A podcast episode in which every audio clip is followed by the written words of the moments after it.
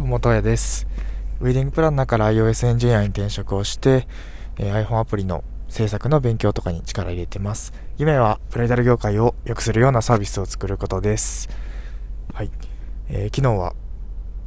次の職場である香川県に大阪から日帰りで行ってまいりまして、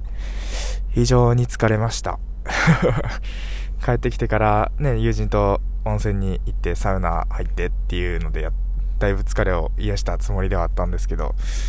まあ、だいぶ寝坊しましたね。今日も結構な時間まで寝てしまっておりましたね。なんでこれから、まあちょっと頑張っていこうかなっていうところなんですけど、今日は、えー、僕が転職活動をするにあたって、これをもうちょっとやっておけばよかったなっていうことを、えー、3つお話ししたいなと思います。えー、まず1つ目が、えー、GitHub、あ、ごめんなさい。これは、あの、エンジニアに未経験から転職をする場合に限るかもしれないです。まず一つ目が、えー、GitHub ですね。まあ、GitHub っていうのは、んわかんない人もいるかと思うんですけど、これは、えー、まあ、プログラミングのコードを、えー、あるサイト、GitHub っていうサイトにこう掲載をして、えー、まあ、エンジニアの履歴書代わりというかね、それを見て結構判断してもらうことが多いですけど、まあ、それが GitHub なんですけど GitHub にこう自分が勉強していった、えー、アプリのコードとかっていうのをもっと最初から随時載せていきながら勉強進めていけばよかったなって思いました。というのも GitHub やっぱりこう草が草生やすみたいなことが言われると思うんですけど、えー、そのコードを Git にこう、上げた時に、Git に上げて、まあ、プッシュした時に、えー、緑に、まあ、色が変わるじゃないですか。あれを、やっぱ毎日日、日、ごとに色がつけれていくので、まあ、面接の時とか、それを見てもらった時に、まあ、どれぐらいそこにコミットしてるかっていうところを見てもらえるので、意欲のところも少しは加味してもらえるんじゃないかなって思います。僕はちょっと、まあ、SWIFT の勉強を先に先行して進めていたので、Git をちょっと後回し後回しにしてしまって、中盤ぐらいで Git もプッシュできるように勉強してあげていったんですけど、これもちょっと最初からやっときゃよかったなっていうふうに思うので、えー、まあ、細かいところとかね、まあ、プルリクエストとかっていうところはままだいいと思うんで、プッシュして、とりあえず自分の GitHub 作ってそこに上げるっていう作業だけでも先に勉強しときゃもうちょっと良かったかなっていうふうに思ったので、ちょっと上げました。はい。で、2つ目が、これも結構近よ、近いかなって思うんですけど、まあその勉強したことをもうちょっと最初から配信というか発信しておけば良かったなって思います。まあ、内容としては、まあ、こういうまあ音声もそうかもしれないんですけど、あとはもう聞いたとか、まあ、エンジニアのその情報サイトですよね。そこに勉強したことをまとめて、こう上げていくとかっていうのも習慣づけてやっていれば、もうちょっと転職で有利に働いたのかなと思います。実際 Twitter とかを見ていても、そういうキータに勉強したことをまとめてあげてたりだとか、まあ、エンジニアの中でやっぱ Twitter って結構大事なツールになってくるので、Twitter でこう配信を続けてるとかっていうのも結構、まあどちらかというとやっぱプラスにだいぶ働いてるかなっていうふうに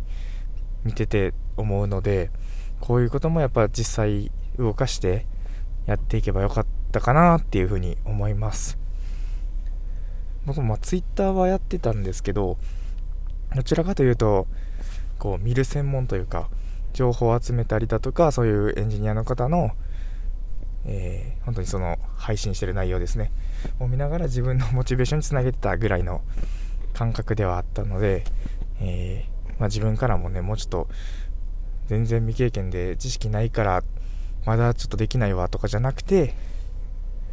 まあ、小さいことからやっていっててもよかったかなと思いました。ちょっと3つ目が、メンターをつけるということですね。まあ、実際これは僕最後までつけてなかったんですけど、えー、メンタっていうサービスがあるんですね。これはまあ実際のエンジニアの方とかが、えー、メンターとして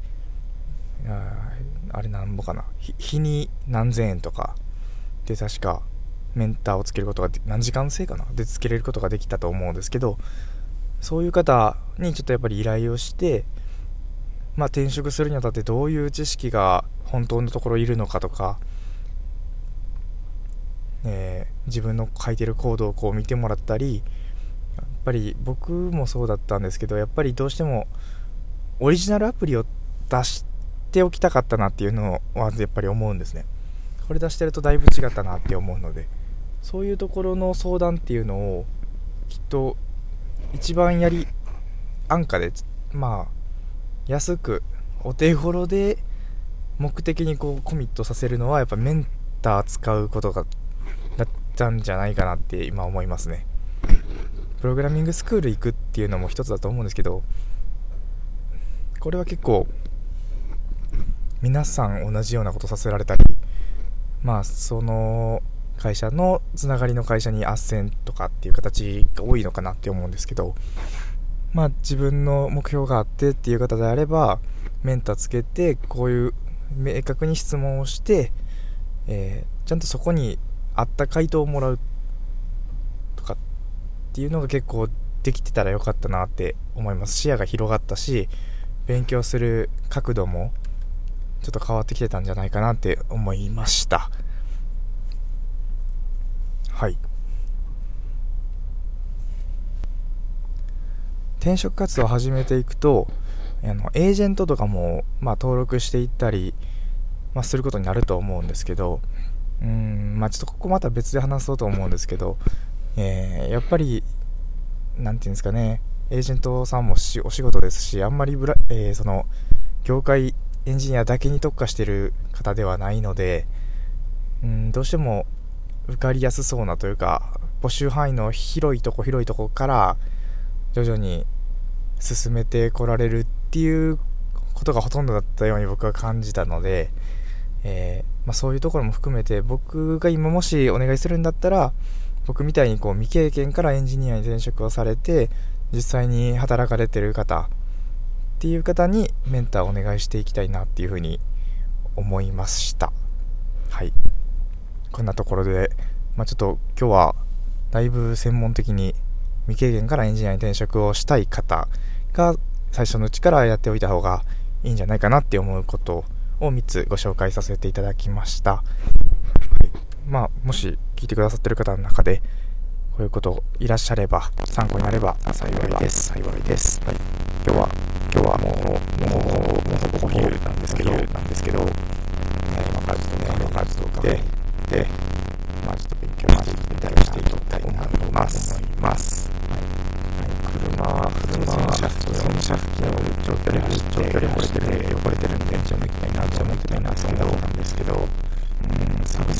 りすぎる減りすぎるんでこのままこ